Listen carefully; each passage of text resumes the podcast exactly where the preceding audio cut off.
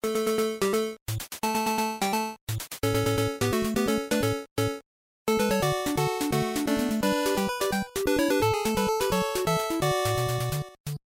豆某，欢迎收听《野球台牡蛎》，我是滚羊。嗨，我是李淑芳。我们是台湾第一个专门介绍日本职棒的 Podcast 节目，希望透过深入浅出的时事分析以及日职故事的分享，让大家更了解日本职棒，一起来感受东洋野球的魅力。我们的节目在 Spotify 跟 iTunes 还有 YouTube 都可以收听，只要搜寻“野球台姆利”即可关注我们。如果没有使用相关 App 的朋友，也可以直接透过 SoundCloud 收听。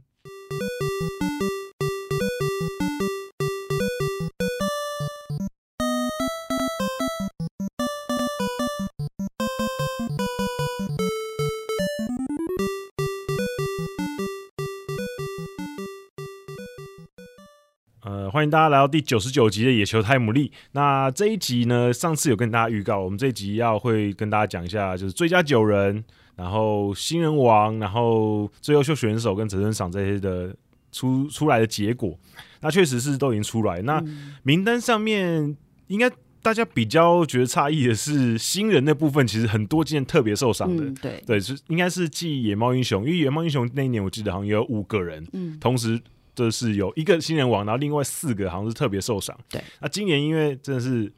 百家争鸣，这些新人真的是也算是疫后疫情时代的第一年，算是有冒出头来。那所以我们后面也可以聊一下。那我们现在聊最佳九人。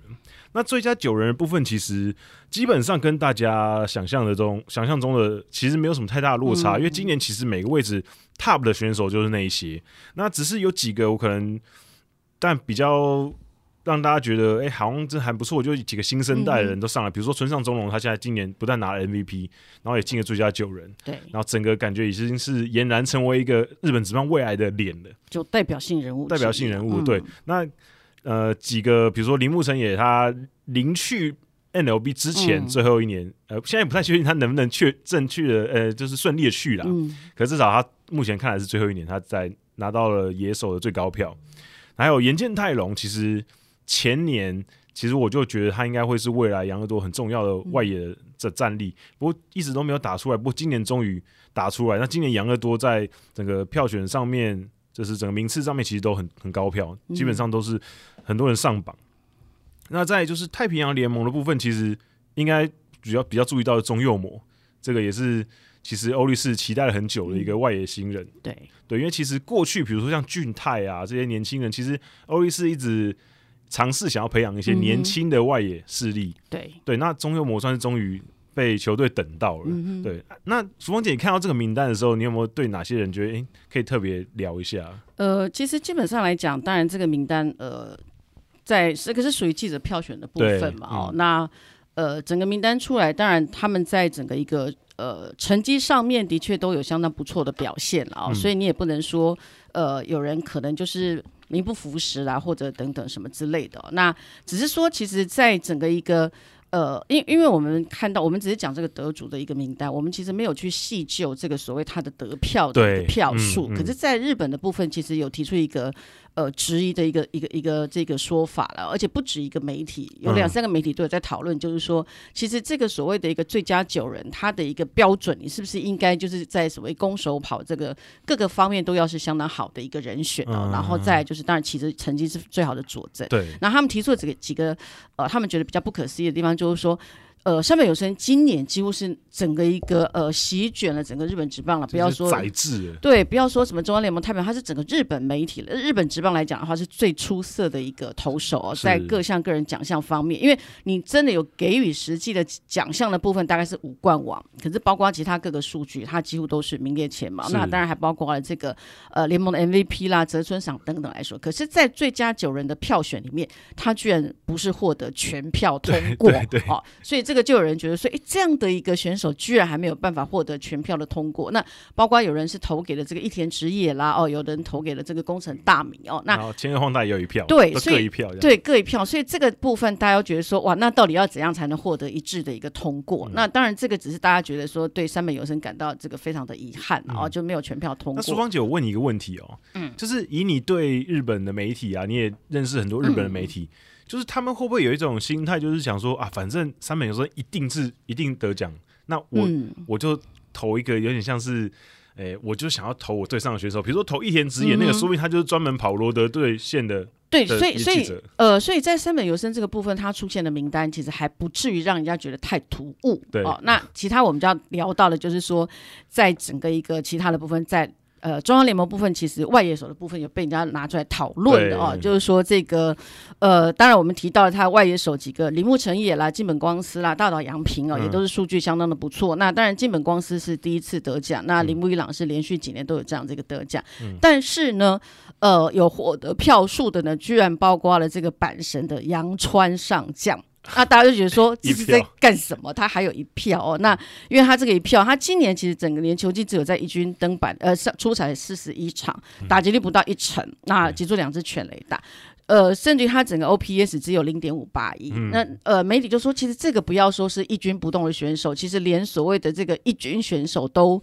等于说他要挤进所谓一军的这个主力都不是，不但是居然还有获得票数哦。那同样在三连手的部分，冈本和真、那村上中隆，村上中隆当然他的票数最高两百多票，是但是大山优辅也有一票。可是今年他在整个一个三连的守备位置来讲的话，其其实。呃，大家看到也不是那么满意了哦，尤其是在后半的一个部分，嗯、所以这个时候就会有他拿出来讨论，就是说，因为在整个一个金手套跟呃最佳九人的选选选票的部分，它是包括你要在媒体通讯社呃，或者是包括可能这个转播的一些单位哦，嗯、可能就是放送，就是我们所谓的一个广播公司啊，这样子的一个呃跑职棒满五年以上哦，你才有这个资格来做一个投票，嗯、所以呃那。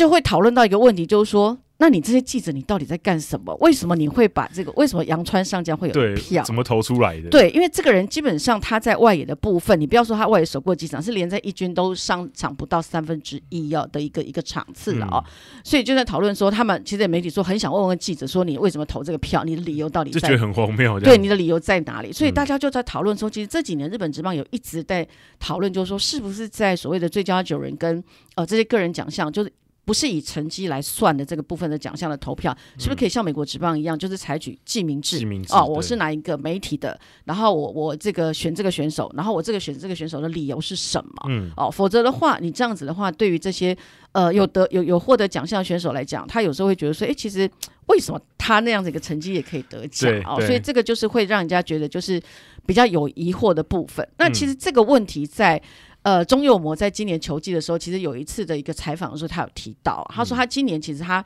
呃本身在呃一直以来他在三垒手这个位置，因为今年中岛松是让他一直固定守三垒这个位置，那他也花了很多时间去努力哦。嗯、那当然偶尔我们也看到他会有一些小失误、小瑕疵出现，是但是。呃，在球季到后来说，其实他展现了很多的美技，嗯，所以他那时候有提到，他就说，其实他今年很在意的，就是说他一直想要拿下金手套奖，但是金手套奖，他觉得这个部分因为是记者票选，所以他希望他要，他希望他能够在记者的心目当中留下好印象，嗯，所以你就知道，其实呃，在记者的心目当中留下好印象，对选手来讲。其实是一个蛮关键，可能比数据还要再更重要一点。没，嗯、没错，就是说在票选的时候，你能不能给这个新闻这些媒体掌握着有投票权的记者一些。印好印象，其实这个可能真的就是会左右你的一个票选。嗯、那如果说悬殊来讲，当然没有问题。可是如果不是那么的一个悬殊，可能大家在伯仲之间，可能真的就会差那一两票。印象印象分数对，所以我们过去常常会看到，哎，其实你有时候看金工健太，其实他可能其实他的一个守备率不见得是全盟联盟最好的，常常守失误次数是最好的。嗯、可是他也直接连续几年都夺得金手套，一直到原田壮亮起来之后哦，所以呃碰到这样的情况，的确。这个也也难免会让选手就是觉得，就是说，感觉上我好像真的要想办法，就是博取这个，也不要说博取，就是说尽量自己要做好该有的一个本，或者至少在媒体面前。我要塑造一个良好的形象，嗯、然后有一个好的一个一个印象的话，我可能就会获得比较多的票选。嗯、这个就变成可能在所谓的一个，如果你跟选手交情好，可能你获得的一个票数相对的可能就比较高。是那或者你可能比较冷酷，如果像以前铃木一朗，他真的是完全不理不鸟记者的那种人的话，嗯、要不是他真的成绩非常非常的棒，强了，对。对，要不是他创造那个历历那个记录，真的是没有人可及的话，否则以铃木一朗面对媒体那种比较冷淡的个性，如果真的有人跟他表现是伯仲之间，嗯、其实说不定铃木一朗也会被牺牲掉，也说不定。所以这个就是，呃，媒体呃，就是日本有媒体在想说，是不是真的要像美国职棒一样，就是所谓的记名制？你要把你是哪个单位，你投哪个选手，为什么你要投这个选手，这个理由都必须要讲得很清楚，才能够这个让人家心服口服哦。对，因为我觉得其实最近其实很明显的可以看到，日本职棒其实蛮多呃规则或者是执行的方式，其实都慢慢会朝美国职棒那样靠拢。对，尤其是刚刚淑芳姐有提到中右模他自己主动讲出来这件事情，嗯、表示。球员间其实大家都很清楚，对，我自己表现好，当然是很重要的一件事情。嗯、可是如果我想要拿这些奖，嗯、那势必可能媒体关系部分我也不能完全放掉。没错。不过现以现在的年轻选手来讲，其实现在有很多年轻选手，比如说像之前淑芳姐上我们节目有提到，有些年轻选手其实他们觉得他们不太喜欢去这种 social，嗯，他们其实就想要好好打球。没错。那如果还要为了应付这一块而去为了要你得到什么奖的话，其实对于选手来讲。又多了一层压力。没错，这真的对，其实对于选手来讲，你要去应付媒体、应付球迷，尤其是个性内向的，嗯、真的是很大的一个压力。所以，呃，之前也曾经来过台湾，呃，这个应该是俊国雄队中尾孝义、嗯、哦，他就提到他当年从中日转到巨人队之后。他压力很大，他说那个压力有，其实不在于说你在当然场上的成绩，或许你也会在意，就是说巨人迷对你什么样的看法。嗯，但是另外另一个在意的部分就是说，巨人军是标榜所谓绅士军团，对，所以你对球迷你一定要非常的。呃，有这种法呃 fun service 的那种热忱，嗯，还有你出外的穿着打扮哦，一定不能。他说以前中日其实就是一个地方性球队，讲好听讲难听一点就是一个乡下球队。是我可能穿个 polo 衫哦，我搭新干铁啊，或者新干线或者搭飞机，我们其实没有要求服装要怎么样。嗯。可是你到了巨人队，你一定要西装领带，要穿的非常的好。是。那他觉得这个对他来说就是一个压力，因为他觉得他本身其实个性不是。那么那么在意穿着打扮的人，嗯、所以他就觉得说这个部分对他来说就是一个 蛮大的压力。嗯、那再来就是呃，这个日本现在巨人队的这个副代表啊，大冢金纯，他也提到就是说，过去他在当选手的时候，那这个高田凡有一次就有跟他们提到，就是说你身为一个球员，你对你的球迷。就是要非常的照顾，所以当球迷呢，他这个在春训的时候，他比方说你开始比比练习，然后他要求你要签名等等，他就曾经看到高田反，他就是一定会跟球迷说，哦，我现在要练球，呃，没有办法帮你签，那你要等我练完球这样子。然后呢，练完如果练完球之后呢，球迷又找来签名，他还他就会跟球迷说：“哇，感谢你一直到最后看我练球练到最后，然后再来要求签名这样子。嗯”那如果是碰到小朋友呢，还会蹲下来，然后就是说蹲在小朋友的面前，跟他同样的一个视线来帮他签名。那坦白讲，你选手其实已经都很累，另外一天很累，可是你还要以非常有耐心去对待这些球迷。嗯、那可是这个就是巨人军给选手的一些。呃，也不能说压力，就是说你就是必须要做到这样的一个程度。嗯、他说，当你即便你可能现在很忙，你没有办法帮球员签，不要帮球迷签名，但是你也不能就是默默的这样走过去，或跟他挥一挥手就好。你至少要讲出一句话，比方说，就像刚刚高田凡讲的啊，我现在正要练球，可能不方便，等我练完球我再帮你签名。那或者练完之后你帮他签名，就说哦，我们现在练完可能还有等一下要做重训，没办法签，不好意思。就是你至少。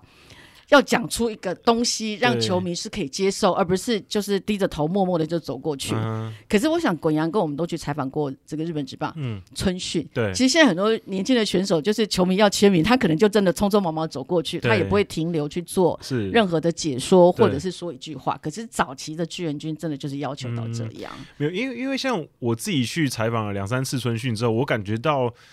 说真的，因为我们都会有时候会在就是非球迷，嗯。媒体区，媒体区，那其实你就会有时候看到，比如说，一定一定他们公关会去抓一些选手，说，哎，今天你出来接受大家采访，嗯、那你可能今天可能出去跟大家打个招呼什么。那、嗯、其实有些球员就说，啊，我很累，我很累，我很累，我可不可以今天换别人？没错，其其实他们会有，当然每个选手可能状况不同，嗯，他有时候其实说真的，他一整天可能课课表抄下来，其实也蛮累，对，那他还要去应付这些东西，那。我觉得可能有很多的折中方案啊，嗯、比如说像那个时候我去横滨 DNA 的时候，他们是说好没关系，我们就排定，比如说今天我们就是有两个时段会有球员在一个地方签名，两、嗯、个时段，那我们就一次抓一个选手过来，那是谁不知道，我们也没有指定，反正我们就我们抓谁就是谁。那我觉得可能就是需要这种刻意的安排，那其他只能在路上遇到，那可能就看运气，看选手。因为其实球团会跟选手讲说，尽量满足球迷的需求，嗯、可是也没有，应该也没有强制啦。对，就是在他们觉得 OK 的范围之内，尽量的满足球迷。对对，所以我觉得，呃，现在的球球员确实是可能跟球迷的距离又更近，嗯，因为以前的球迷，比如说像淑芳姐刚刚讲到高田凡那个年代，可能因为球员跟球迷之间可能距离是相对比较远的，嗯。那现在因为选手，我觉得一方面也是因为现在社群媒体很发达，所以其实球迷会在 Instagram 啊，或者是在 Facebook 上面，然后看到 Twitter 上面看到哦自己的球员，然后他们私生活什么的。我觉得相对来讲可能距离近一点，可是好像又没有真的拉近，就是感觉好像又又又有点疏远的感觉。而且而且其实近年来那个 Instagram 或者是 YouTube 什么很很风行，其实那个也是。因为疫情的关系，对，曾经有一段时间就是球迷不能进场看球，然后媒体其实也不能去贴近采访球员呃选手，所以变成各个球团就是在就弄这个对，就是在自己弄这个东西，所以选手真的未必是情愿。那其实就讲一下，就是说那时候呃，二零一九年在带这个十二强的时候，嗯、其实。那时候林木呃林木成也到第二场之后就打得非常好，在台湾就打得非常好，对，可是都没有接受到访问。那主要原因不是他不接受访问，而是其实他们的公关也知道他的个性是不太敢，他不太喜欢接受访问，因为他说他接受访问，他不知道他要说什么。嗯，所以你在日本媒体看到他什么扮鬼脸啊，或者讲一些搞笑的事情，其实他是因为就说。那一天他就是英雄人物嘛，他就一定要接受采访。那他不知道说什么，他就尽量博君一笑，因为你就是让对你就是让球迷开心，所以呢，就是就可能扮个鬼脸啊，或者讲一些傻话。哦、那所以所以他这样子反而是因为他害羞的关系。对，他非常的怕生。如果你看过他真的在媒体面前讲话，他真的声音非常的小，他声音真的非常的小。然后呢，他也就是会会跟我平常私底下跟他在一起是完全不一样的。嗯、所以那时候十二强在台湾的部分，其实本来也都认为说应该。他们这个 NPB 的公关都认为说，应该要要要抓一个点，让他出来接受访问。可是又考虑到他的个性真的很很很怕生，嗯，然后又觉得这样子会对他造成负担，嗯，所以最后就完全没有挑选林木 那这个林木成也出来采访。所以其实是这样的原因。那反观像呃版本勇人啊等等，其实这些都还蛮健谈的，口条也都不错，那也都习惯了采访，所以你就会看到大概都是这些选手受访。对啊，因为淑芳姐没讲的话，我都不知道，因为。铃木诚也给人家的形象感觉，因为他第一个，你看他很喜欢做鬼脸，就觉得他好像是一个活泼的选手，嗯，就反而是他拿来保护自己的一个手段。对，因为这个我就曾经问过他，我说你为什么那么喜欢做鬼脸，然后把自己弄成像搞笑一样？他说没有办法，因为我真的不知道采访的时候我不知道说什么，然后我又很不愿意接受采访。那可是你采访，你就是要让球迷、让记者有东西可以写，嗯，所以他就是扮鬼脸啊等等之类的。对，那，那也算是很敬业啊。对，至少用另外一种方法满足媒体的需求。嗯，所以这个就是他们球员其实都深都都很清楚，就是说当你要面对媒体，要面对。呃，球迷的时候，你可能就是要竭尽所能，把自己的至少让球迷开心呐、啊，让媒体有有有话题可以写，这个是最重要的。对，其实我觉得这其实是选手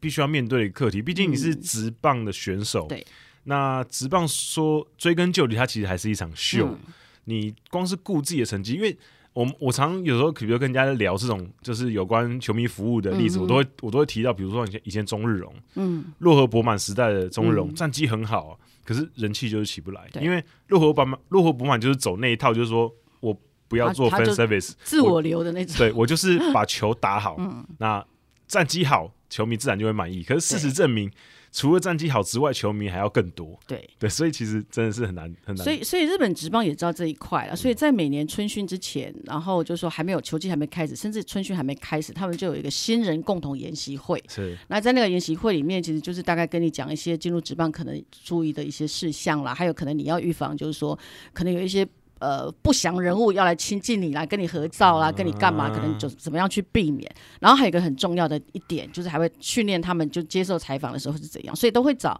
非常有名的这种主播哦，来给他们上课，就是说如果你在呃接受媒体采访的时候，你应该是怎么样的态度？你的口条应该要怎样？然后其实最后他们大概都会评价，就是说哦，这一批里面哪一个新人的口条最好，哪个态度最稳健？其实这个都是日本职棒其实还蛮，就是说对新人大概都会先给他们这样子的一个。概念跟这样的一个训练，对，因为毕竟接受访问的机会很多啊，嗯、所以是一定要训练。因为如果不训练的话，真的可能会真的效果会非常差。所以这个也就是刚刚我们回到我们刚刚提到中右模说给媒体留下好的印象。如果你真的就是在媒体访问的时候，你可以提供很多的话题，你可以怎么样？嗯、其实这个媒体真的就会对你印象比较好。对，那可能以后想要采访你的这个几率或等也会比较高。可是你每次采访大概就是那种据点王的话，可能大概。媒体到后来也也不知道该怎么样去问，那可能渐渐渐渐的，你对你的所谓的存在感，可能真的就会变得比较少。对啊，因为如果你真的是那种据点王类型的话，嗯、除非啊，你真的就像比如说像铃木一朗，嗯嗯，或者像以前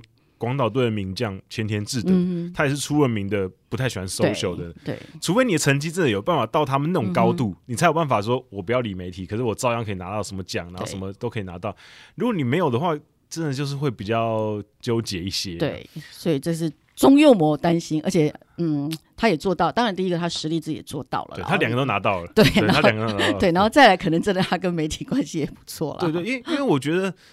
我觉得欧力是，我我不知道他为什么，我不知道他是有这样想，因为其实欧力是说真的，今年之前也没有，应该说，即便今年之后吧，嗯、他们的关注度还是稍微偏低一些。对我，所以所以我觉得他有这方面的担心。也情有可原，嗯、因为确实本来欧力士一直都不是媒体宠儿。对对，那今这几年刚好因为没办法，三本游生真的很强，有、嗯、备受注目。然后今年战绩整个拉起来，确实媒体的注目度变高了。嗯、那我觉得他可能有这方面的担心，可能一方面也想说，哦，我们之前都大家好像不太在意我们，那今年会不会怎样怎样？所以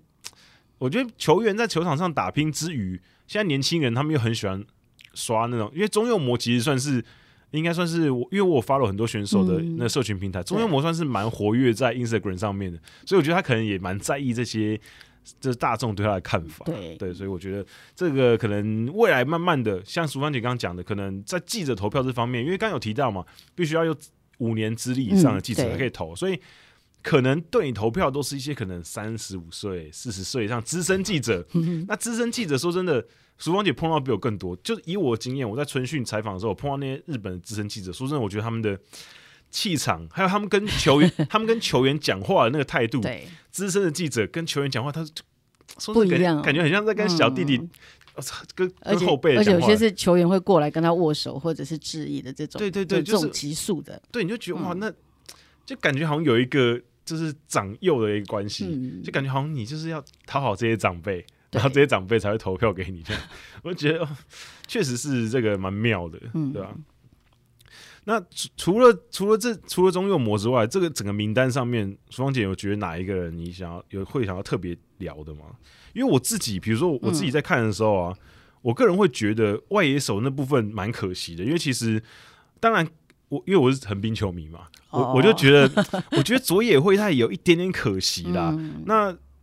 不过他输给那三个人也没什么话说，因为确实是今年表现很好。嗯，那我觉得这方面可能就当然有时候球队战绩会有一些加成。那因为战绩真的比较差，还是会有贡献度的问题啦。对对对对，但是、嗯、我个人就觉得相对可惜一点。那其他部分其实我就觉得还好。那只是呃，今年在最佳九人部分，其实我觉得就没有什么太大意外。那在优秀选手部分呢、啊，其实感觉悬念也不大，因为其实都是高票数的超前，嗯、就是村上中龙跟上面有生两个就是大幅领先，嗯、基本上都领先第二名大概一千点以上。对对，所以基本上就很不错。不过也有像淑芳姐刚提到的问题，有些选手你就觉得为什么会有人投他第一名，就是很奇怪。比如说中村优平也有一个 MVP 一票，嗯、对，这有时候你就不知道他们的那个。投票的角度是从哪里出来的？对，对，没错。然后还有一个，还有一个一个部分就是说，其实日本它的一个，比方说，我今天我跑这支，我主跑这支球队，我不会一直都是主跑，他们其实会会轮调。哦，哦，可能你跑，我，我以为是一个球季，一个球季。呃，没有，其实是会啦，是会，至少可能就是说两三年。哦，那可能我刚提到是五年资历嘛，那你可能前五年你都是跑，假设你都是跑这个阪神。那可能第四年的时候，呃，第五年之后呢，或者前三年你跑阪神，然后后面两年你是跑其他的球队。可是我相信，以新人记者来讲，第一次跑职棒，你一定会跟你第一次带的那个球队感情，对，特别有感情的。我觉得这个是我，呃，这个是必然会产生的现象。所以不管怎么样，我我觉得这个部分还是会影响到，就是说记者在。下笔要做投票这个部分的时候，嗯、呃，应该或多或少还是会受到他跟这个选手的交情，嗯、有一些影响。对，可是我我觉得我也不算是会特别觉得这个行为有什么特别要指责的地方，嗯、因为就像淑芳淑芳姐讲的情感的问题，嗯、比如说像比如说我我如果是跑横滨的那。嗯我我当然会觉得说，可能有人更优秀，对。可是因为我跟了这球队一整年，我知道这些选手他们经历了什么东西，嗯、因为我贴身采访他们，所以我知道他们经历了什么东西，我知道他们多努力，所以我觉得，即便他绝对不可能拿，嗯、可是我觉得我想要给他一些奖对。激励的感觉，对，对，所以我觉得有这种情感在也是人之常情啊。嗯、你也不能说一定要他们就是好像跟电脑一样，就是看数据投票，嗯、对，也不能这样强制。只是我觉得，当然大家会有一些反应，比如说像淑芳姐刚刚提到的，嗯、他们觉得说为什么有些人有票什么的，我觉得当然可能有一些检讨的空间。不过我觉得。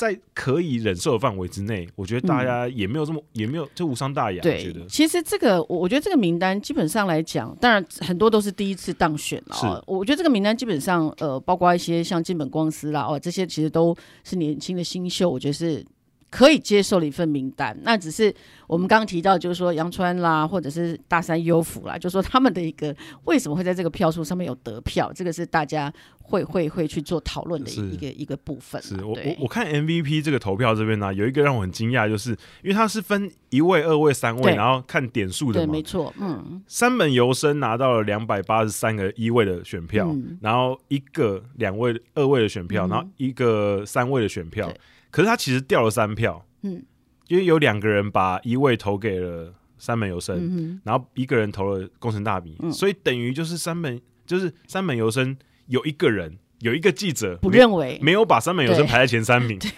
这个这我觉得这个就有点超过，有点太超过，对，所以这个就是就是日本在讲说，真的就是要请那个记者说为什么他不投给三本优生，就前三名都没有，前三名都没有，我就觉得日本职棒今年。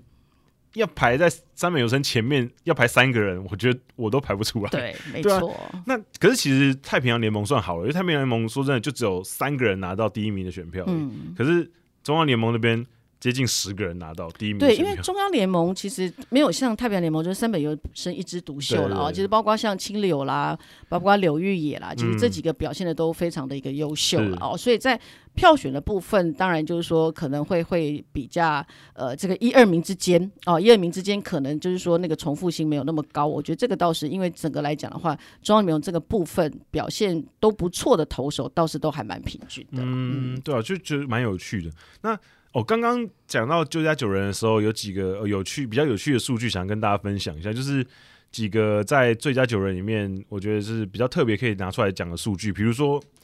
生涯入选最多次的，就是那个野村克也监督，那他那时候是拿生涯拿了十九次最佳九人，是最多的。嗯，那仅次于他的就是应该是生涯两个是一时猪那个余亮的。王贞治先生，王贞治先生是十八次，而且是连续十八次，嗯、就是目前连续最长最长的。对，估计应该也后无来者了。不过呃，值得观察的是菊池凉介，其实梁介今年他在金手套是连续九年，啊、对，对他对，而且他去年是缔造这个完全没有手背失误这样的一个记录哦，所以。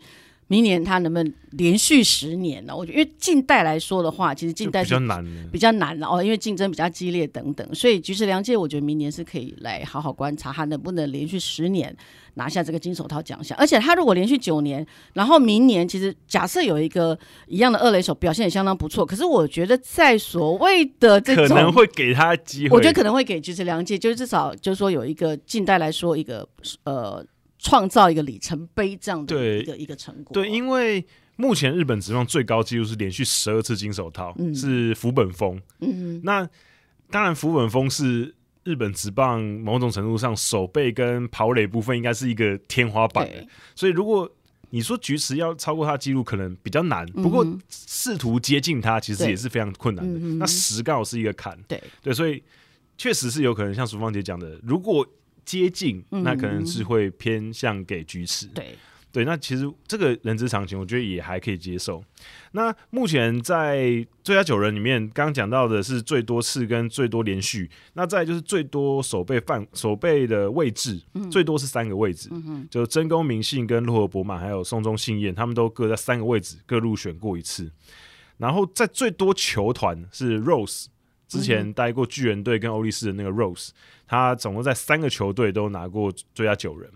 然后还有就是在籍年全年度都拿到，就是长岛茂雄，嗯，他生涯十七年，每一年全部都拿到最佳九人，对，从新人年拿打到他拿打到他退休，每一年都拿到，那差王贞治先生一年这样，因为时间比较短，对，然后最多。同时最多守备位置入选，那就是大谷翔平，同时两个位置嘛，投手跟，而且那时候为了他改变规则嘛，就是原本是只能投手投投手，然后野手投野手，可是因为他就是可以都可以投这样，那不过之后可能也很难出现类似的选手了，没那么简单，对吧？所以前面就是优秀选手跟最佳九人讲完之后，我们来聊一下，其实应该是话题的中心就是新人奖，嗯。那其实今年非常纠结，尤其是他那个中央联盟这边说真的很难抉择。对，那当然说，因为今年原本呼声很高的佐藤辉明在后期整个大失速，所以应该算是早早的脱离了竞争行列。对，然后再加上横滨的木秀屋后面整个冲起来，打破了很多队史纪录，所以他跟栗林良利两个人确实是。角力，不过后来的票数说真的没有想象中这么接近。对，因为栗林良丽还是拿到两百零一票，嗯、那木秀悟只有七十六票，没有想象中接近。那我觉得可以理解的是栗林良丽当然今年的防御率跟他救援成功率，嗯、跟他中间缔造的连续无失分，说真的，真的是以一个新人来讲，真的蛮蛮恐怖的。东京奥运哦，东京奥运的这个金牌，我觉得对他有很大的一个加成作用。对对，就是不像是一个新人啊。对，所以我觉得确实。蛮值得给他的，对吧？嗯、那当然，他们后来也有追加，就是特别的受伤，嗯、所以特别受伤有五个人特别受伤，所以总共今天有六个很很厉害的新人，这样子，我觉得这是也算是继刚前面讲到继野猫英雄那一届之后，第二次这么多人同时受伤。可是我是觉得，这么多人受伤之后，你会就会觉得他的一个光芒跟那个价值，似乎就有点有一点这种削弱了这样的一个成分哦。那我觉得奥川是 OK 的，因为他毕竟他最后球队是拿下了这个呃日本一嘛哦，嗯、然后这个选手整个在球季的过程当中，的确这个二十岁左右的一个选手，这表现完全不输给这个小川呐、啊，或者是这个呃石川等等，那整个球队的封王，我觉得他扮演非常关键的一个角色，所以他当然他最后是以这个。呃，输给了这个丽玲，那主要是丽玲刚刚有提到他缔造一些日本职棒史上一些记录了啊，然后再就是东京奥运的一个加金牌的加持。那木秀悟当然他有这个完全打击啦，哦，还有这个球队最多安打等等，也是很多新人的记录。我觉得给他我也觉得是 OK 的，okay 虽然说这个球队的一个排名不是很理想，是，但是阪神呃阪神的佐藤辉明，其实我我真的会觉得有一点，呃，我我不知道。可能板神迷会骂我了哦，因为我觉得他当然他今年在前半季表现非常的棒哦，就是一口气就就打了那么多这个全垒打，可是到最后当板神可以打进季后赛的，虽然板神最后打进了季后赛，可是佐藤辉明他在最关键那那个时刻，其实他的表现是不 OK 的，是。因为他不仅没有很出色的演出，甚至于连这个全垒打的也失速，甚至于连上垒场次都呃这个少了很多哦。嗯、那可是他还是入有有这个特别的表彰，这么多人。名列这个所谓的新人这个特别表扬，我会觉得、嗯、感觉上会让我觉得说，哦、那这样子好像对，其实对奥川我会觉得有点不太公平，或者对木秀悟来说了，嗯、我是觉得感觉上有点那种皆大欢喜，大家都有奖的这样的一个一个一个概念哦。那这样子，我觉得对选手可能他他拿到这个奖项，他也觉得说啊，好像自己不是最棒的那一个人，我觉得会有一点点小遗憾。以我的立场来看，对，就是。他很多人得，对，然后而且我我个我这是我自己的想象了，可能也跟选手的想象不太一样。嗯、就我我我我如果是佐藤辉明的话，嗯、我应该自己会觉得说，我其实后面就打的很烂啊。对啊，那可是你给我那是什么意思？对，我感觉你说我要被肯定吗？我可能也没有这么强烈的感觉。因为你要选出所谓的年度，而且新人王是一辈子只有一次。对。那你不能只有短暂的那一段时间昙花一现表现的非常好，你一样可以拿新人的王、嗯、哦。我我觉得这个你跟像木秀悟他一直到最后整个一个都维持非常好的一个状况，几乎没有呃这个被降到二军去做调整啊什么等等完全。那当然也栗林更没有，嗯、那奥川也没有哦。那你说金本光是真的，其实这些人也都没有那些太大的一个状况出现。但是佐藤辉明你是一个非常严重的暴起暴落，最重要的是他又缔造了嗯连续三就是三振。无打席，呃的这个这个没没有安打这样子的一个记录哦，这个其实是一个非常不名誉的记录。那这样子的东西，你还让他拿到这个新人特别表扬，我是觉得可能我比较严格吧，我是觉得有点不太合理啦。说真的，而且我就像我刚刚讲的，我觉得选手自己也会觉得有点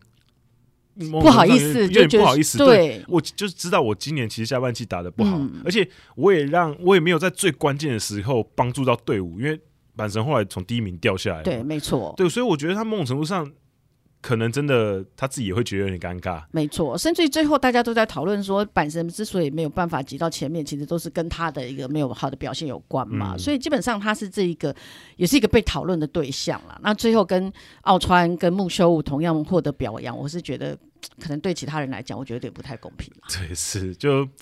就是感觉不知道用什么心情去迎接这个奖、嗯。对，那。其实今年算是真的相对比较激烈。那历史上从二零零二年之后，只有一个选手在新人奖这个部分拿到百分之百的得票率。时光姐，你要猜猜看是谁？零二年之后，零二年之后新人奖只，只有一个人拿到百分之百的得票率。我对数字一直都没有去记。还要不然，要不然十方九给你一个提示，提示对，左投手，太平洋联盟的。现在年纪比较大了，现在年纪偏大了，现在应该是日本职棒数一数二年纪大的人。应该是球迷都在骂我，这么简单的问题你都回答不出。不会啦，不会，不会。欸、好的，这个一个大提示，软银队的。我哎，欸、现在还现役。何天意啊，对，何天意，何天意那个时候二零零三年的时候全票通过，嗯，那仅次于他的有。两个有呃有一个人是九十九点四二，他只有差了一票而已。嗯，是小松胜哦，那个欧力士的。不过小松胜比较可惜，他比较昙花一现。对，不过他那一年确实是蛮强的。嗯、那其他人就是基本上都算是比较那个最最低的投票，最低得票的是神原亮。二零一零年的时候，哦、他拿新人王，可是他得票率只有三十八而已。对，是相对来讲那年比较竞争比较激烈。嗯、所以说真的要达到。就大家一致认可也没这么容易。对，而且你还要进直棒，你的 timing 你还要 timing 要抓的很好，不能有那种就是跟你一样。像今年其实就就是竞争很激烈，啊、其实像太平洋联盟也是的啊。你说一开始也是过包括工程大米啦，然后到了中期的时候，伊藤大海也串起哦。那早川龙九也是大家一直去去提到的。那呃，甚至包括最后红林表现很好，大家也在提到了。对那不过。我觉得太平洋联盟这个部分就比较 OK，他就是说我完全就是看真的表现，嗯、因为早川龙九虽然大家一直都在讲，可是最后他的一个十胜啊等等，他追求是一直没有拿到嘛。对那伊藤大海其实一直都是在整个球队战绩很低迷的状况之下，他一直维维持很好的演出。是那当然，我觉得东京奥运也是有给他加分的啊。所以，所以伊藤大海获得这个新人表扬，我觉得是 OK 的，因为他前面真的太悲情了，嗯、投的非常棒，可是都都没有胜投的一个产生了。我觉得这个是 OK 的。那如果你又碰到那一年进来，其实大家都。搜索的话，那你你特别好，你可能就就像有缘航平，其实他那一年投的也不是特别的好，但是因为可能其他也没有比他更出色的，所以他就有机会拿下这个新人王。所以新人王这个奖项，除了靠实力，还是要真的要看有一点时运啊，时运。对对对。那那哎，那个苏芳姐，我再考你一个，刚刚前面没提到 MVP，嗯，年度 MVP，从零二年开始到现在，只有一个人在 MVP 拿到满票。你看，今年今年三本游生都没有，拿到，对。从零二年到现在，只有一个人在新人年呃不在 MVP 票选拿到满票，嗯、一个人。千鹤吗？不是，哦、不是千鹤，不是不是千鹤。哦，也是太平洋联盟的，嗯，也是投手。然后他们球队的代表颜色是红色。太平洋联盟红色近铁的，不是不是零二年零二年之后的哦。他那个人是二零一三年的时候拿到 MVP，满票通过。今年也在日本职棒。好，时光姐，那我直接讲答案。对，田中将大。哦。二零一三年他满票通过 MVP，不过他这个可能有一些历史的背景的成分，嗯、因为那一年他们拿日本一。对。然后，而且他那一年缔造真的是太夸张的记录，一整年都没有输过。嗯、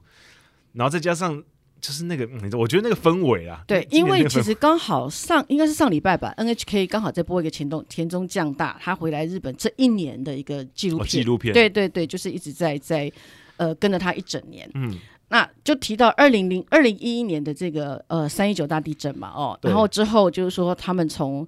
呃。就说是那时候三月份嘛，那他们从其他的地方，他们那时候就先到别的地方，就是等于没有回工程。那回去工程之后，就是沿路看到房子全部倒塌、断垣残壁啊，然后那个选手非常凝重的心情啊等等，然后就是慢慢的，他们就觉得说一定要让呃东北哦、呃、整个振兴起来，然后再就是你刚刚提到二零一三年那一年的这个封王，最后那个时候就是其实他前一天他已经先发了，是对，然后呢，就是为了让最后一场比赛封王的时候，其实最后是让他上来。那个那个时候超帅的啊！那对，所以那个就是全场的球迷都哭的，就是就是因为刚好那天我看到那个那那那个，我就觉得为什么日本人可以把纪录片做的这么棒？然后然后再就是田中将他出场，然后全场，唱那个阿多希多兹，对，就是这是最后一个呃，再一个人出局，我们就封王那样子的一个一个概念哦。然后你就会觉得哇，那个真的，其实我我也是边看边掉眼泪，我就觉得说，为什么一个棒球选手哦，他可以去牵动。那那么多人啊，光是现场就好几万人的那种心情哦，然后再来就是说，可能以我来讲，我是在看那个录了这个纪录片的，我也看到有眼泪哦，我就会觉得说，真的，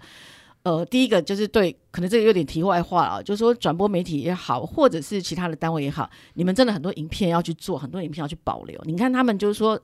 三一那个时候，大家都没想到三一会发生什么事情嘛。可是就是有跟拍，就是说哇，这些选手 从这个其他的地方回到东北，然后看到那那一幕，包括这个岛基宏哦，大家都是泪流满面，就说这样子怎么生活，这样子怎么办等等。然后慢慢的从那个所谓的一个百废待举的当中，慢慢的这个是球队把整个一个东北人、东北六线的心情又凝聚在一起。然后在二零一三年星野仙一还在的时候，集大成拿下冠军，你真的看的会。真的会很感动，很感动。然后就是刚刚你提到，就是说田中将太已经在前一场已经先发主投了，嗯、但是就是要认为，就是说他是整个一个呃当年乐天对魂的感觉。对对对，当年乐天的一个非常重要的人物，所以在最后一场比赛无论如何他都不能缺席，他都不能缺席。所以他那一场比赛结束之后，马上防护员就帮他做各种的一个按摩啦等等，因为他就他就有跟这个球队讲说，明天我要上场。哦，他自己很主动跟球队说，明天我要上场，他就希望他能够在在这个地方做一个为球队做最后的一个贡献。所以防护员等等也都是很尽心的在为他做，因为你这种东西只有大概只有总冠军赛才会看到嘛，对，是，或者是甲子园才会看到这样的一个状况。嗯、可他完全就是像真的就像在甲子园比赛的那种那种场面哦，所以真的很感人，很感人。对，对，因为那一年真的是我说真的。偶偶像剧都不敢这样拍，嗯、他那个剧情真的是太夸张了。我我我到现在有时候没事还会把那个那个片段拿出来看，嗯、就是看他酒局，然后看他星野仙一监督走出来，对然后然后就换他很大声的跟主审说塔纳卡，对，然后，然后就看他出来把那个水杯这样一甩，嗯、然后大家帮他鼓掌，然后走出来，对然后阿多希都指着那个音乐一下，然后全场一直跟着唱，嗯、然后又飘飘着飘着毛毛细雨。我我真的觉得棒球之神真的是太会编剧了，太那个那个画面真的是绝对应该可以在日本职棒历史上排进前几名的历史场面，嗯、所以太太感人。所以田中将大真的就是神之子了哦，就是说他呃老天爷赏饭吃，在棒球这一块他有很好的成就，嗯、那也让他我们讲的所谓生对的时间，就是说很多的一个奇迹或者很多的故事，其实都会集中在他的一个身上，就是感觉上。先天就是一个明星的一个一个一个光环，就是会会会在他的一个手上，所以他加上他自己本身个性也很特别哦。其实这里稍微提到，就是他在甲子园那个时候，其实很多甲子园的选手，呃，你不管你是输第一场也好，输第二场也好，更何况他是最后输给了这个斋藤佑树嘛。哦，那很多人都会觉得说，一定是哭的痛哭流涕啊，觉得很悔、很懊悔啊，或干嘛？嗯、他是最后他是面带笑容。嗯、那记者有记记者提到，就是说。一般的选手在甲子园哭了，大概都是会哭，尤其是冠军在输掉。你看他跟斋藤又是又是前面、啊、这个和局又打加加赛一场，对。那你为什么是是笑？他觉得他就觉得说，其实我已经觉得我已经来到这个地方，而且我已经尽了全力。我觉得我对我自己的表现怎么我等等，我觉得是满意了。然后我觉得我已经尽了全力，我很开心的享受这个过程，所以他完全不觉得。呃，是难过到要去哭，他反而觉得这是一个很值得高兴、很开心的一个事情。对，对，因为其实对于那些选手来讲，其实可以站在那舞台上已经蛮不简单。嗯、就这样，其实其实田中将那前面两年拿到了啦，嗯，他他那个那时候他的学校是已经要挑战三连冠嘛，嗯，挑战失败了。不过至少前面两年拿到，没有这么大的遗憾。不过确实。跟淑芳姐刚讲，他其实已经百分之百的都投入，那输掉、嗯、那就是佩服对方。所以很多其实很多打过甲子园的选手，或者很多高中选手都提到，其实。对他们来讲，压力最大，或者心情最会让他们最觉得起伏最大，其实不是在于打进在下甲或春甲的比赛，其实是下甲之前的预赛。对地方大会的时候。对地方大会的预赛，那那个那个比赛其实才是压力最大的，因为你输了就进不去。可是你一旦进去之后，你就是圆了一个梦。嗯。那是赢是输，他们觉得反正就是看。当天的表现，看当天的造化，对，就是蛮蛮、嗯、妙的啦，蛮妙。嗯、那好，我刚刚还有一个没聊到，我们刚那个先是那个 MVP 嘛，然后新人奖，嗯、然后再最后最佳九人，刚不是有讲到三本游生也没有全票拿到吗？嗯、对，其实从零二年之后。也只有一个投手，就是三，就是田中将大有在最佳九人里面，嗯、也是二零一三年全票通过最佳九人，其他的几个都是野手。嗯，零二年是松井秀喜，然后松井架头央、陈岛健司、井口之人、秋山翔吾跟浅村荣斗跟柳田悠岐。嗯零二年之后就这这这几个人是百分之百票得票通过的，所以其实要百分之百，应该是当年要有一些特殊的。成绩的，像、嗯、像松井秀喜零二年拿到的时候，那应该是他去洋基前最后一年，嗯、应该是一个象征性的拿到。然后松井架头央应该也是。那陈岛健司零三年我不太确定他是不是准备要去美国职棒，这个我不太确定。陈岛健司的时间我都不太确定。秋山翔吾二零一五年拿到全票，那是因为他那年应该是打破了安打记录、嗯，对，最多安打。对，然后浅村龙斗那一年我不太确定他是有什么记录。嗯、柳田优起一八年应该是有拿到三三三啊，诶、欸，嗯、是吗？有点忘记，不要问我数字，我 记不住数字。因为柳岩尤其中间太常受伤了，我都已经忘记他拿三三三是什么时候。有时在常在后段的时候会受伤。对，所以已经搞不清楚。对，所以其实刚刚讲的这些名单，其实当然投票出来的时候，大家会有一些讨论啊。比如说你对一些名单有一些自己的看法，我觉得也都蛮正常。因为确实，尤其是。每个位置都每个人不同的喜好嘛，所以你当然会觉得说，哎、欸，为什么这个选手有得，这个选手没得？嗯、那也很正常。不过至少我觉得整个从大数据跟大面向来看，今年还算是蛮合理的，没有出现这种。因为其实我之前有一年我觉得特别不合理，就是最佳新人，然后那年就大山优辅那一年，嗯，那一年好像是滨口遥大吧，滨口遥大拿最佳新人，哎、欸，好像是，哎、欸，是吗？哦，好像反正就是有一年，明明就是他表现的比较好，可是却大山优辅的票数比较高。嗯、那时候我就觉得，看为什么阪神队 buff 特别强这样子，就觉得不过也也也也无可厚非啦，就是他们媒体阵容也比较大，啊，对，但他们媒体阵容比较大，没错错，可以投票人可能比较多。所以你你真的去看一下，你就会发现哦，就是说像刚刚提到我们提到中右魔的担心，真的是、嗯、以我们转播球赛来看的话。真的，过去我们要转播欧力士的时候，你真的很难找到欧力士有什么样的深入的资料。对，你看那个板头啊，永远就是呃，大谷翔平在火腿队的时候，大概全部都是几乎都是火腿。嗯。哦，然后巨人当然就是在中央联盟，大概都是巨人、阪神这几支球队哦。所以真的像呃，你这些小弱小的球队，他们也真的很希望能够让球迷多认识他们哦。对，所以。我觉得今年算是蛮特别的，因为我们前一集有提到，今年的当然日本一的对战就很特别，然后再就是其实蛮多，你看欧力士的选手、杨乐多选手都窜出来，其实平常是比较稍微默默一点的，对，所以我觉得其实在这方面，我个人是觉得蛮开心的。今年有很多新的面孔出来，对，那期待之后还会有更多人再跳出来这样子。那其实讲完这些之后啊，今年有一些就是比较特别的数据，因为其实今年呢、啊，刚有提到新人，其实新人辈出，所以其实今年整个日本职棒在有达到一百个打席的二十二岁以下年轻人是历史新高。嗯，过去从来没有这么多单年度有这么多二十二岁以下的新人在一军有这么多的打数、嗯。对，所以今年可以看到，就是大家好像对于启用新人这东西。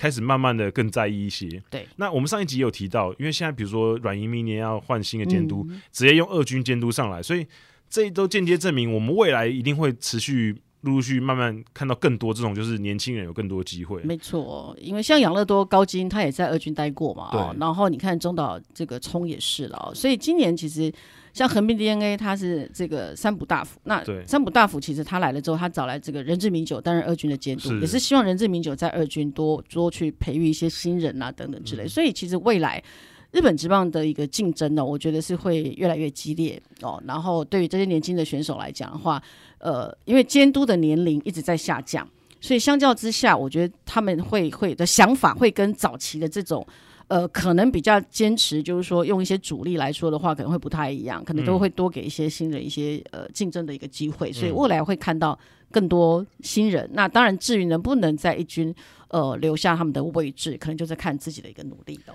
对，因为之前前一前之之前，淑芳姐来节目上也有特别聊到人之名酒监督这一块啊，嗯、所以就有聊到他其实以前带过小朋友的球队，然后所以。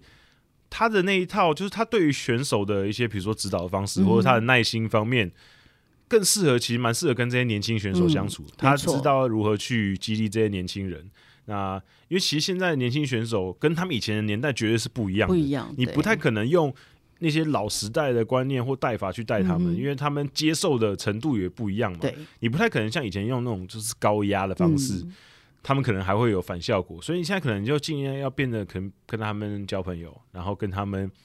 比较走的比较近一些，然后给他们一些有点像是用一个长辈，然后再教导后辈的一个感觉，不是那种高位在教导低位的感觉。对，所以我觉得日本职棒其实这几年这些改变，我看在眼里，我都觉得其实蛮好的，因为很多呃非日本职棒的球迷过去都会有一种看法，就是对日本职棒就觉得好像哎。欸很多太过于传统，或是太过于呃潜规则，或是很多那种约定俗成的东西，嗯、对，对，所以我觉得近几年其实慢慢都改变很多。对，因为其实现在的一些监督或者是教练，他们自己都会去进修，会再进修，会去再学习。嗯、所以刚刚像我们提到人之名酒，包括像这个吉经理人，其实他们在整个一个呃从选手退下来之后，其实他们都会去。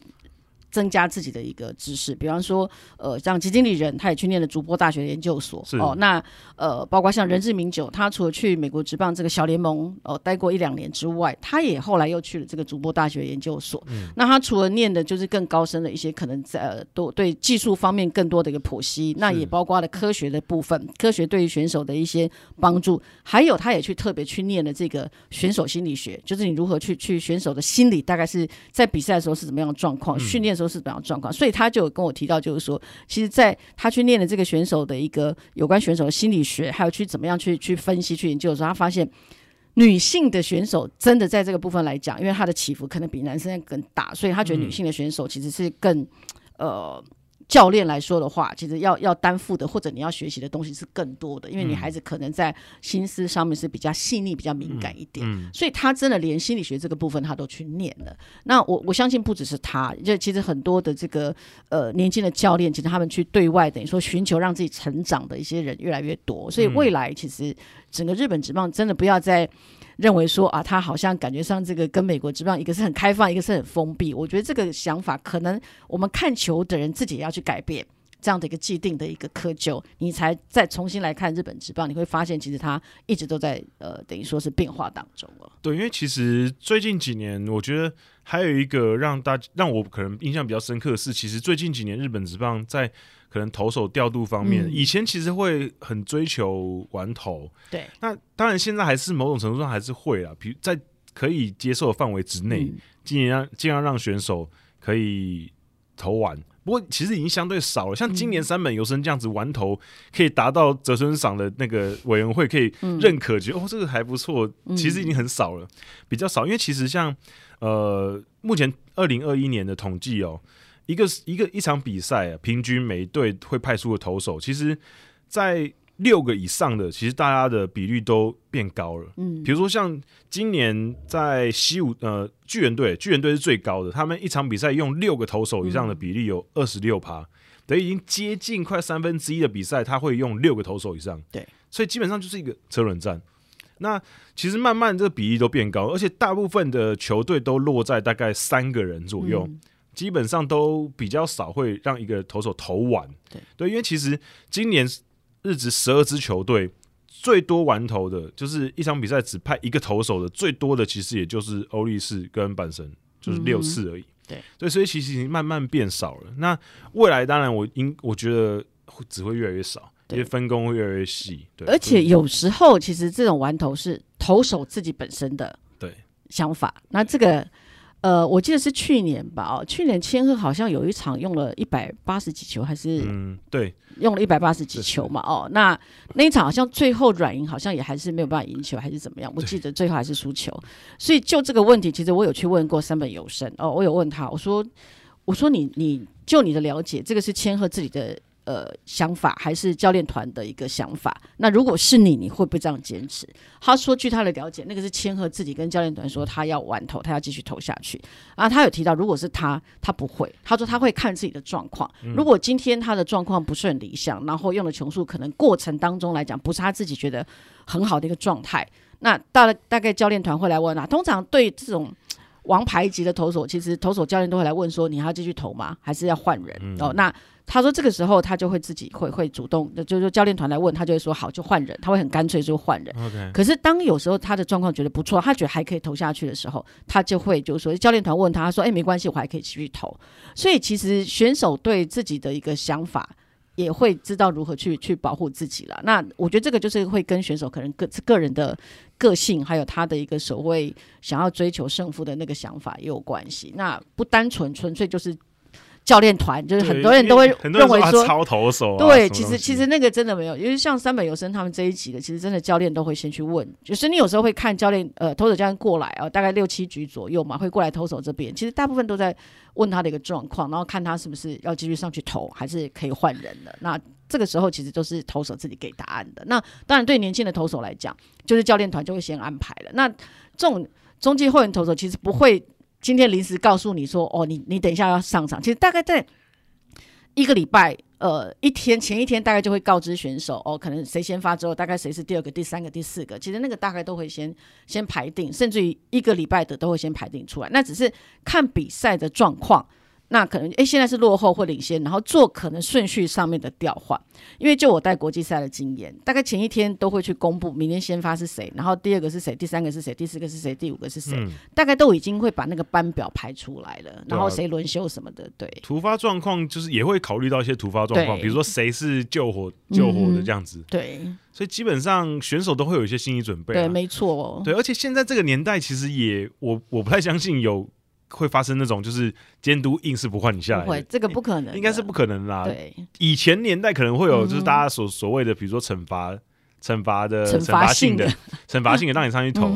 早年可能有啦，可是现在我觉得应该是不可能。现在都是有迹可循的啦，都会有一些一些，就是说他的一个理由啦。那这个又跟可能跟选手本身其实都有一些关系的。对啊，有些选手就觉得我是王牌投手，我就是想要把它投完啊。没错。那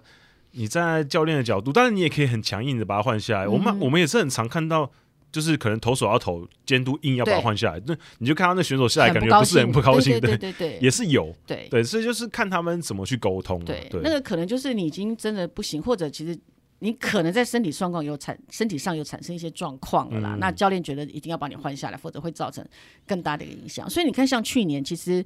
呃，三本由生他本来还可以追求最后的一个记录嘛，可是因为他最后其实在整个球季末期已经大概身体已经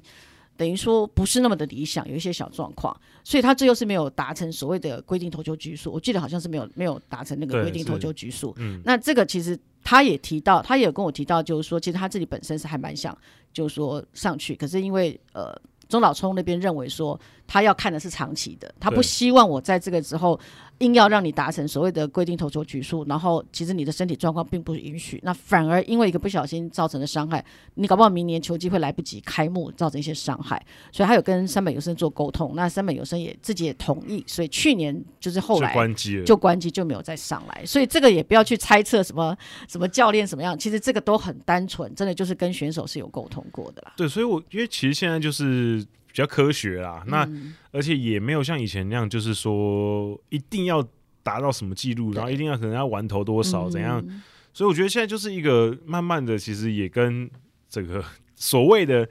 那个大家觉得比较先进的棒球的思维比较人性化了，比较人性化接轨，嗯、因为过去大家都会觉得日本职棒是比较土法炼钢一点，然后比较自私一点，那其实现在已经接轨很多了，嗯、无论是球员的照顾方面，比如说防护员部分。苏芳姐应该也很清楚，他们其实现在防护员或是在球员照护方面，其实也跟美国职棒其实也没有什么太大的区别。对，而且对很多选手他到了某一定程度的一个薪资，他自己够可以负担，都还会请一些私人的、个人的所谓的一个呃防护员，就是去照顾他的身体，或者帮他拟定一些所谓的训练计划。对、嗯、对，所以我觉得其实都大家看球看球就不用，有时候大家喜欢脑补太多东西了，脑补太多东西就会。旁那个就是讲编出太多故事，可是其实不是真实的状况嘛，对，所以大家还是保持一个理性看球的状况就轻松轻松看球，然后就欣赏你喜欢的球员的美技，这样就好了，就就不用特别的去，因为其实今今年球季像下来，因为我 follow 很多不同的球迷的社团，嗯，那大家尤其是今年，我觉得最精彩的就是软银队的社团。就大家从头到尾都在 都在骂什么小酒保小酒保首席监督啊什么的，骂骂骂骂一路骂上去，骂到哎、欸，最后也不是他当，也不是他接监督，对啊，当然就好像好像还不错这样。对，我觉得真的不要骂小酒保，他是一个很棒的人，然后很负责、很认真的人。嗯、你你可能只能说，其实软银这个东西，他的。呃，世代交替太慢也不是这一年的事情，对，他已经长久以来都是他的问题嘛。那前几年他最后会封王，其实也是因为其他的球队刚好出现一些战力上面的一个状况，或者选手受伤。对，嗯、那他这样子，其他球队一直在世代交替，他一直不世代交替。其实本来就是会出状况的哦。那其实之前，如果你仔细去研究日本职棒的历史，你就会发现，其实当一个球队他在一个黄金期过后，他接下来势必会进入所谓一段的黑暗期，因为你一直没有在做世代交替的话，嗯、你势必就会进入一段黑暗期。那等你这个黑暗期慢慢慢慢的，你再重新再把这个队伍整整顿出来之后，当然才会再有一个所谓的黄金期出现哦。对啊，所以其实我觉得大家。也不用这么那个啦，就就是本来有时候球队就会强强弱弱，强强弱，他很难一直强下去。对，也不是以前那种巨人队 V 九时期，没错。对，那个时期是因为巨人队当然太强了，然后再就是那个时候其他队的竞争力确实是比较弱一些。对，对，所以现在基本上不太可能发生这种事情。你看软银连续拿四年已经是极强了，要再上去真的太难。然后确实是再加上他们。可能也没有这么勇于的去世代交替，嗯，因为其实现在有几个啊，今年有几个表现比较不好的老将，其实，在前面一两年其实就已经有迹可循了，真的，其实已经可以可以世代交替，可是他们选择再再度相信老将，嗯，那总有一天会等到就是真的老将真的衰退，真的没办法。那新人又没办法马上接上来的时候，就就会变成像今年这种状况。所以等到你看，像今年呃，欧力士整个新人就起来了嘛。那罗德也是世代交替做的还不错。所以这个时候，明年开始软银要再去追，其实能不能追得上来，真的就要靠看这个新任监督他是不是真的对他的在二军那几年，是不是对这些选手都掌握的非常好哦。对，是。所以我觉得就大家看球之余啊，我觉得可，我觉得其实我们节目一直想要跟大家传达一个就是。呃，既然我们都很喜欢看日本职棒，嗯，那我觉得大家应该是要尝试着，除了看球之余，可能再去了解一些更深层的东西，嗯，而不是只是看比较外表的东西，就是试着去理解。然后，因为其实骂一骂，你自己可能当下身体心心里有点比较舒服一点，嗯，可是说真的也没有到没有讨论到问题。那我觉得，如果同号之间可以互相的有一些。比较有价值的讨论，嗯，我觉得会比较好啦。比起你单纯骂说啊，那个谁谁谁就是西瓜，放在那边感觉就没有，就跟一个水果一样这样子，好像也没有比较好。嗯，就有建设性一些。对，其实你们真的呃，很多球迷都会觉得说选手打不好，就一直骂他或者什么说他什么上酒店上太多了，所以打不好。其实你们真的都不知道那种选手其实打不好最难过的是他本人哦。真的，我们看那种国际赛。呃，选手打不好，像近藤健介，我记得在 U 二十一，呃 U 二十一那个时候，其实他是第四棒嘛，啊、嗯，铃木一朗，呃，铃木成也打第三棒，那他打第四棒一直没有表现的不是很出色，你知道，到后来第一场、第二场表现吧，第三场以后，他每次比赛一结束，他一定是拎着球棒就到后面的打击练习区，对，他至少练半个小时，就是其他的队友可能在做治疗或者在收东西做操，他就是坚持自己在做特打，嗯、至少半个小时，等于说球队全部都弄完要回饭店，他才离开。那回到饭店之后呢，洗个澡，他马上又去呃饭店的重量室继续做重量，做做大概半个多小时。每一个人都是这个样子，嗯、真的不是像你们讲说比完球赛就去什么酒店喝酒啦，什么什么吃烧肉，不是，这样的事情。真的，他们付出很多的心力。对，真的是，呃、欸，应该怎么说？选手其实大部分呐，尤其是比如说。我在看春训的时候，其实很多选手都是菜单跑完之后自己在加练，对，一定都还有特训的。对，尤其是像刚刚淑芳姐讲到，比如说近藤，他那时候我们要采访他，有一天要采访他，他就是说，哦，他菜单跑完了，可是他还有一个就是特打，嗯嗯，对，他就在那边打打了。哇，那至少打了应该有三十分钟以上，嗯、我们就看他这边打打打，然后打完之后，他说、嗯、：“OK，好，我们现在可以接受访问。”对，就所以其实选手当然有时候是成果，就是结果论英雄了。嗯、大家会看到他场上的结果，觉得他今年哦打得不好，成绩不好。嗯，可是有时候其实他们背后还是付出很多努力的。没有，毕竟没有选手，没有选手是希望他在场上的表现是不好的。嗯，大家一定很付付出很多努力。那当然可能有一些。某我不能我不能说全部，某一些选手确实可能比较浪费天赋，对他可能真的他可能真的没有这么努力，那可是他如果这样子状况的话，那他自然就会被淘汰。对，那其实蛮多选手是这样子，就是天赋很好，可是嗯。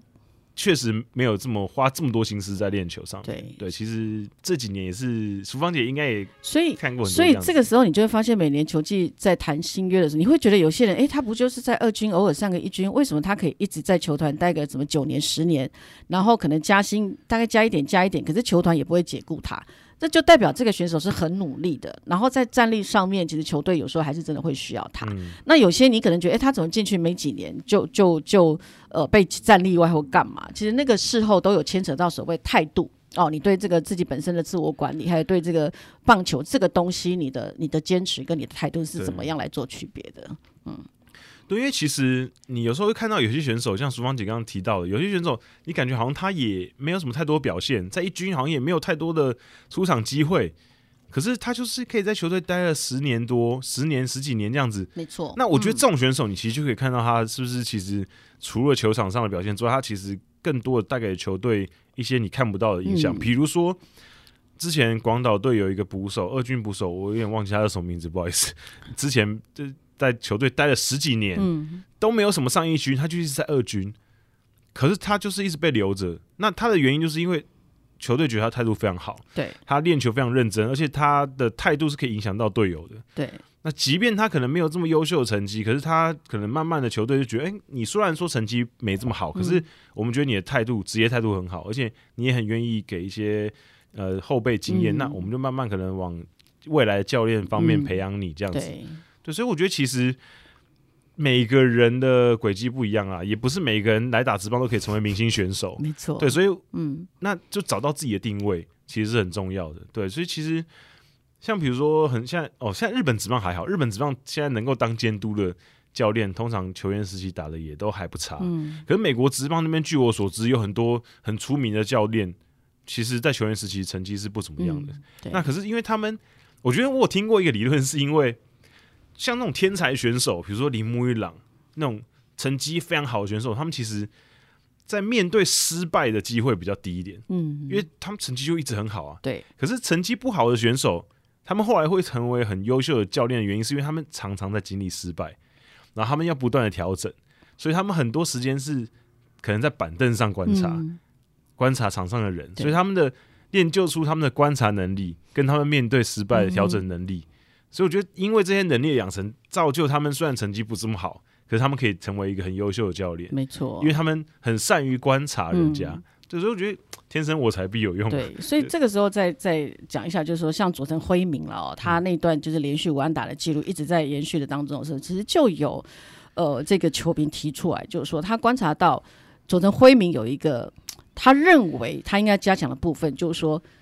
他打完这他的打席之后下来，他就坐在休息室，他也没有做其他的任何的一个一个动作。可是他认为这个时候你应该至少要做个笔记，就是说为什么我这个打席打不好，或者我应该观察这个投手怎么样。他认为做笔记这个东西是很重要的。那或许大家会觉得很奇怪，就是现在都已经是所谓的手机的一个时代，为什么还要做笔记？可是你会发现，其实如果有选手，就是说每一个打席下来，或一个每一个防守下来，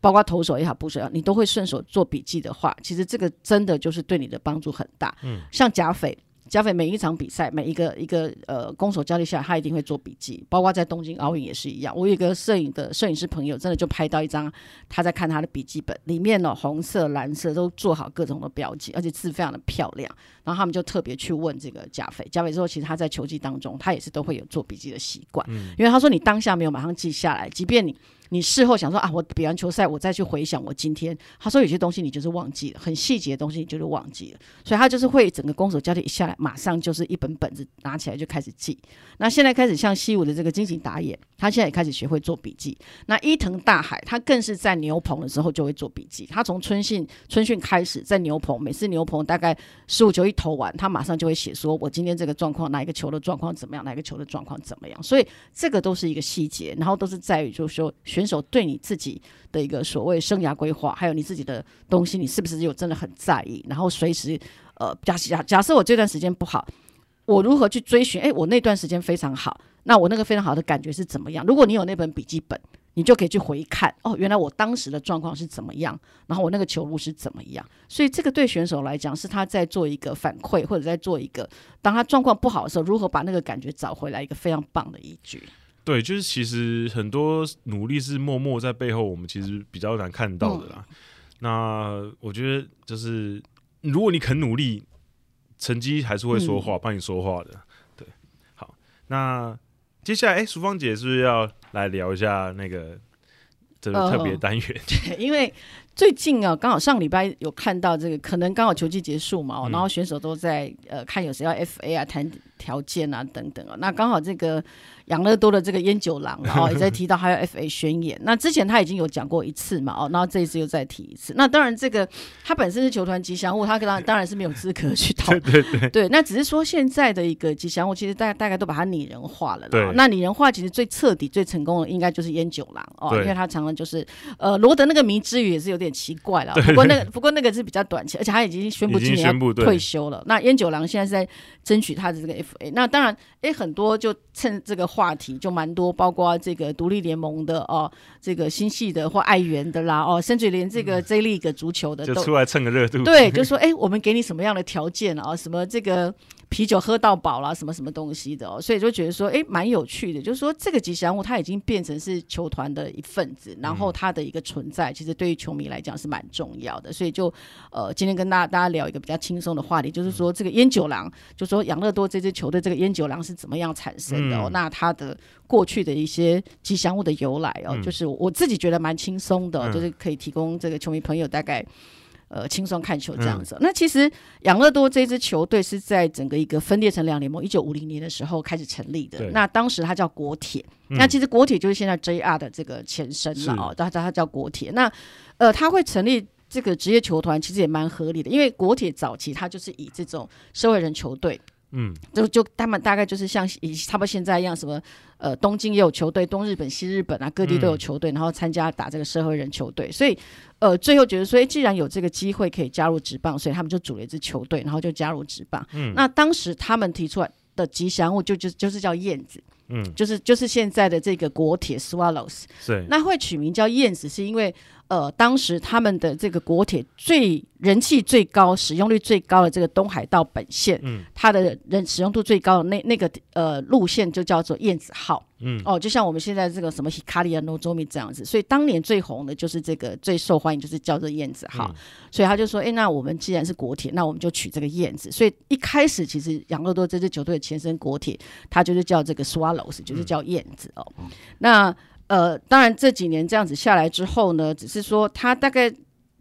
十几年下来了，他的一个经营权后来就换了，就换给了这个产经富士产经富士产经系统。嗯、那富士产经系统，呃，它就是有富士电视台，还有产经新闻哦，其实现在都还存在。那富富士产经集团其实有一段时间还是用这个燕子这个这个名称，嗯、那只是后来呢，因为富士电视台呢。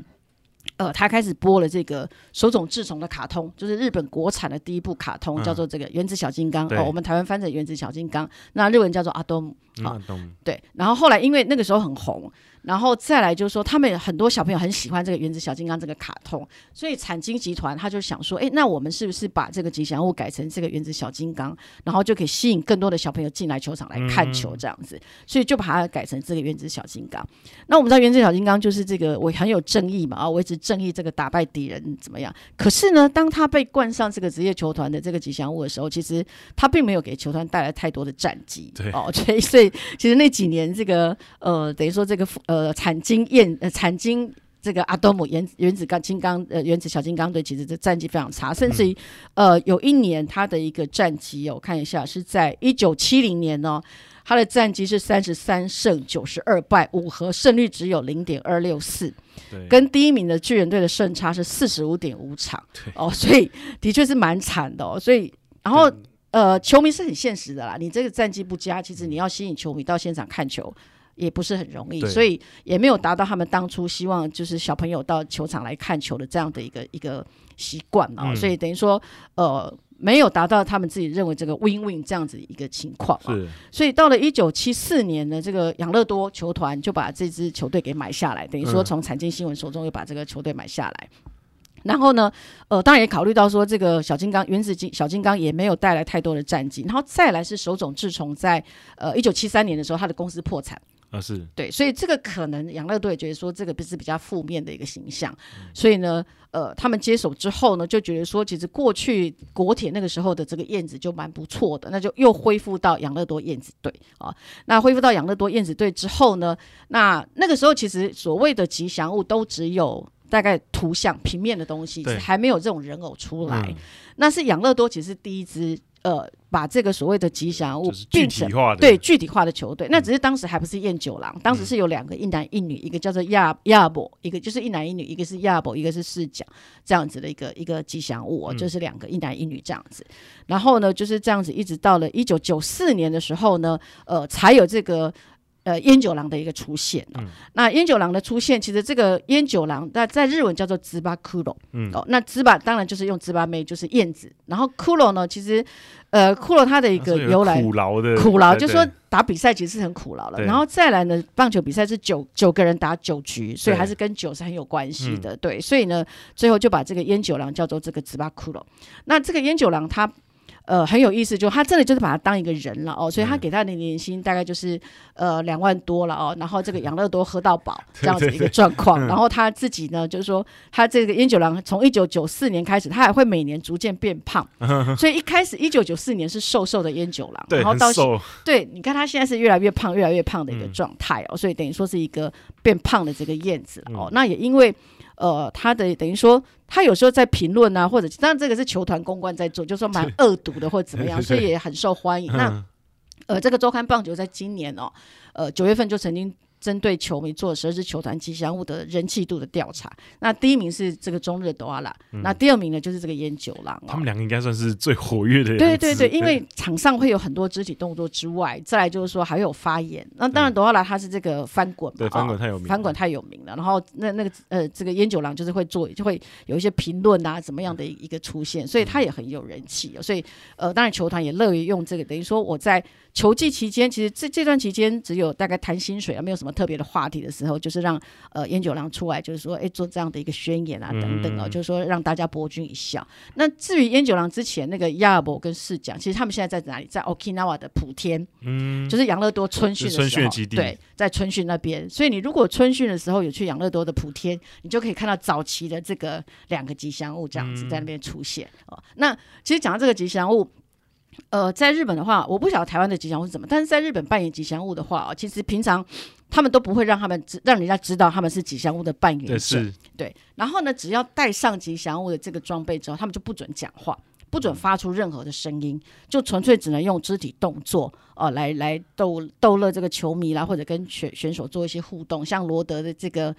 呃，海鸥吧，有人说海鸥，有人说海鸟或鸭子都有，反正他们就常常会会甚至到呃这个对方球队去做一些互动的一个状况，嗯、所以呢，这个是只要一戴上去是完全不准有发出任何的声音，只能用肢体动作。那我曾经看过两支球队的这个其相互扮演者的真面目。一个是火腿队在后台是，呃，就是当年这个呃福斯他们记者会的时候.有两只这两只吉祥物来，一个是这个北海道火腿队的哦，嗯、那是一个大概四十几岁的这个呃大叔啊，哦嗯、那他他是只有一个人，他一个人就是扮演那个吉祥物，就是从头到尾，可能球队到哪里他就要跟到哪里这样子，嗯、所以是很辛苦的。然后再来就是西武的这个。狮子啊，西武的狮子呢是一个年轻人，还蛮帅的，头发长长卷卷的。那他说他们是兄弟两个人扮演，两个人轮流哦，一个人在在奇遇西武这边，然后一个人就可能就是跟着去远征这样子。对，那西武这个狮子其实他也是手冢治虫的作品，对，是，对，他小狮王，对对对，他也是手，但只是说他的。呃，来历的话是比这个烟九郎这个不，呃，是比原子小金刚成为这个职棒的代言人是要比较后期的。是，他是整个西武从这个呃转到佐泽市之后才开始用这个狮子，所以他就手冢治虫的作品来说的话，他是比这个原子小金刚还要晚一点。嗯，对，所以这个大概是烟九郎的一个。呃，故事就是说养乐多的这个历代的这个吉祥物的故事。对，因为其实烟九郎真的蛮特别，因为嗯，说真的，以人气球以球队人气来讲，嗯，呃，中日队跟养乐多绝对不会是头几名人气高的队伍，可是他们的吉祥物却是头两名最有人气。对，甚至于多拉还有出出书，对哦，还有出书，所以这个就是变成是。吉祥物是用来吸引小朋友了哦，那当然现在很多是变成是家族的一个方式出现嘛。那像有女孩子的，那女孩子的那可能就是吸引这些女孩子的一个球迷啊等等。对，所以其实我觉得，呃，现在其实每个球队都在多角经营，嗯、那你不可能只针对一个族群嘛。那像、嗯、像比如说吉祥物这些打，比如说像淑芳姐刚刚讲的小朋友或者女生的市场，嗯、其实吃的很开啊。对因为因为你看像，像现在美日本职棒。呃，十二个球团其实有固定跟一些知名 IP 合作，嗯，比如说就我所知啊，应该十二球团都有跟 Snoopy 合作，有，然后每个球团应该还有 Hello Hello Kitty，然后或者是呃哆啦 A 梦、罗德还有柯南，对，罗德还跟柯南合作，对，有一些特别合作案子。那这些合作 IP，然后再配上比如说他们的一些吉祥物，嗯，其实就会成产出现一个很有很特别的产品，对。那像这几年，比如说男男生好，刚刚可能比较否女生，嗯，男生这几年，比如说每个球队有跟钢弹合作，嗯嗯，出球队的钢弹，没错，或者什么那种小车子，嗯，对，所以其实我觉得有时候其实看他们这些周边产品，我觉得都是蛮有趣的。对，而且这吉祥物，呃，它不是只有在球场里面，可能就是翻跟斗啦，什么跑跑跳跳或者做一些活动。其实，在他们会在球呃球赛的一个过程当中，也会跑到观众席去。嗯，哦，那你看到小朋友可以跟他们合照啊等等。所以对家长来说的话，或者对女性球迷来说的话，我觉得那个又是看球赛以外的一个乐趣了。对，而且有时候，其比如说现在很多。球队会办一些，比如说棒球营，嗯，或是呃到学校去跟球那个球迷互动，其实这些吉祥物都会跟着去啊，嗯，没错，然后就会跟这些小朋友直接面对面的接触。嗯，那其实当然我们都是成年人，所以我们觉得哦，就是很可爱这样。可是对于小朋友来讲，这一定是一个很特别的体验、啊，因为他们也不会想说啊，这是有个人在办的，不会，对他们觉得哇，这个这是我平常在电视上看到的 吉祥物啊，嗯、对，所以我觉得其实现在这种接触的方式，当然也是吸引年轻一代的球迷了，对因为。确实是他们都要赶快补充一些球迷，因为现在球迷球迷慢慢被人家抢走了嘛。嗯，B 力跟 J 力这两年都这几年都发展的这么好，对，所以日本职棒也要加把劲。没错，因为他们的一个棒球人口其实从小朋友开始就是一直在慢慢的流失，一直在减少了，所以都也在想办法，就是说如何让小朋友对于这个棒球能够有更有兴趣。所以其实很多球团，呃，像最近其实都都一直到各地去办所谓的棒球教室、嗯、哦，然后就是希望。借由这些明星选手到当地去，然后让这些小朋友说：“哦，我见到了这些明星球员，然后进一步对棒球，呃，可能更有兴趣啊，等等。”就是说，希望能够去发挥更多的一个力量，然后来让这个小朋友能够继续对棒球有兴趣，而不是让这个人口一直在流失。那当然，少子化也是一个问题。对，那只是说可以的话，尽量让棒球还是能够成为这个日本比较受欢迎、比较有人气的一个运动项目。对，因为就是。见面三分情嘛，嗯，你真的有碰到了，那个感觉完全不一样啊。对，就是跟在电视上看到差很多。嗯、所以如果小朋友小时候碰到一个棒球明星，他就算原本对棒球可能没有这么感兴趣，嗯、他也会觉得，哎、欸，好像我可以打个棒球之类的。对，所以我觉得其实这现在其实大家都在做很积极的，算是小朋友这方面的经营，对，那吉祥物就会是一个很重要的人物，这样子。对对，好，那感谢淑芳姐跟我们分享这个小故事，那期待之后还有更多其他的吉祥物可以介绍一下，这样。好，那今天的节目也差不多一个小时半了，那我们就差不多跟大家聊到这边。对，那期待两个礼拜之后再见。那就今天再谢谢大家收听喽。好，谢谢大家，两个礼拜之后见。嗯嗯，拜拜，拜拜。